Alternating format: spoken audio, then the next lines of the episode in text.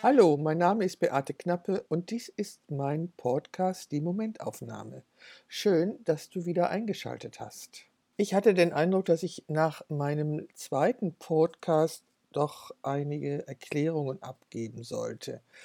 Das war doch alles etwas verwirrend. Ich hatte angekündigt, äh, davon zu erzählen, warum ich Fotografin geworden bin und habe es dann doch nicht getan sondern ich habe darüber gesprochen, ähm, wie schwierig es für mich war, in einem patriarchalen System wie in einer obersten Landesbehörde äh, zurechtzukommen. Ich habe beschrieben, dass ich erkannt habe, dass es keinen Raum für mich dort gegeben hat und ich veranlasst worden war zu schrumpfen, anstatt zu wachsen. Äh, dann hatte ich davon gesprochen, wie kreativ zu sein mich geheilt hat, von den Beschädigungen, die ich durch dieses äh, System, in dem ich mich einbringen musste, erfahren hatte.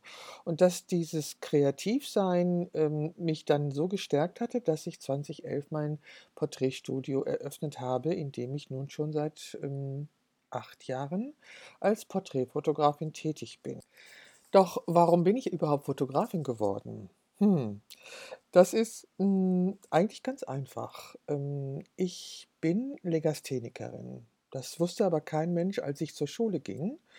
Und ich selber habe das auch erst äh, vor 20 oder 25 Jahren erfahren, was es bedeutet, eine Automatisierungsschwäche im Gehirn zu haben. Ich habe die. Und ähm, das bedeutete für mich eine Rechtschreibschwäche. Ich habe die äh, Systematik der deutschen Sprache nie verstanden und man hat es auch nie verstanden, mir die wirklich nahe zu bringen. Das heißt, ich galt als dumm. Dass ich das nicht bin, ist klar. Ich bin inzwischen Akademikerin, worauf ich sehr stolz bin. Aber diese Rechtschreibschwäche ist etwas, was man nicht verliert.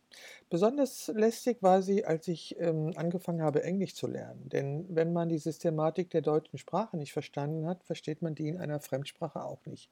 Egal. Es ist, wie es ist. Doch äh, diese Lernschwäche bedeutete, dass man mir nicht viel zugetraut hatte. Ähm, was meine berufliche Zukunft anbelangt.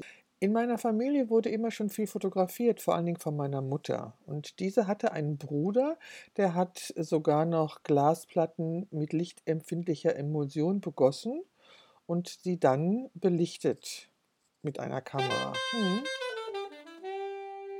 Ich habe also eine Ausbildung zur Fotografin angefangen in einem Fotoatelier in der Nachbarstadt. Von meiner Mutter bekam ich eine zweiäugige Rollei Flex gekauft. Die hatte das gleiche Baujahr wie ich, nämlich 1950. Ich glaube, 20 Jahre später war es, da habe ich dann angefangen, Kommunikationsdesign mit dem Schwerpunkt Fotografie zu studieren. Das war nicht so ganz einfach, weil ich nicht die Berechtigung hatte, äh, ein Hochschulstudium anzufangen, aber äh, die Landesregierung hatte dann einen Gesetzentwurf in Vorbereitung, der es ermöglichte, qualifizierten Erwachsenen ein berufsbezogenes Studium zu ermöglichen. Ich habe mich dafür beworben, habe die umfangreichen Aufnahmekriterien erfüllt, habe die Aufnahmeprüfung bestanden und dann war ich eben matrikulierte Studentin. Das war schon ein toller Moment. Ich habe ihn kaum ausgehalten. Es war so wahnsinnig großartig. Ich war so glücklich. Egal. Ich habe dieses Studium beendet mit einer kleinen Forschungsarbeit zum Thema ähm, die Atelierfotografin Beruf oder Berufung.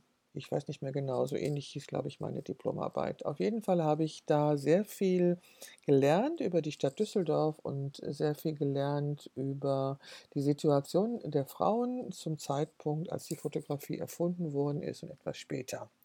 So.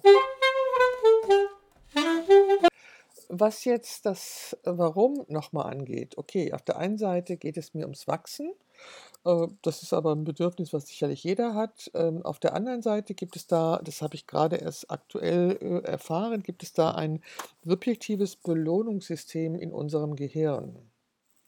Ich werde einen Link äh, unter diesem Podcast setzen, der das nochmal genau erklärt.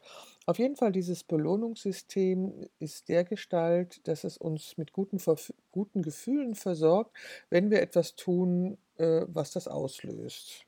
Und bei mir war es immer so, dass wenn ich fotografierte, es mir unglaublich gut ging. Es ist eigentlich immer noch so, dass wenn ich fotografiere, geht es mir gut.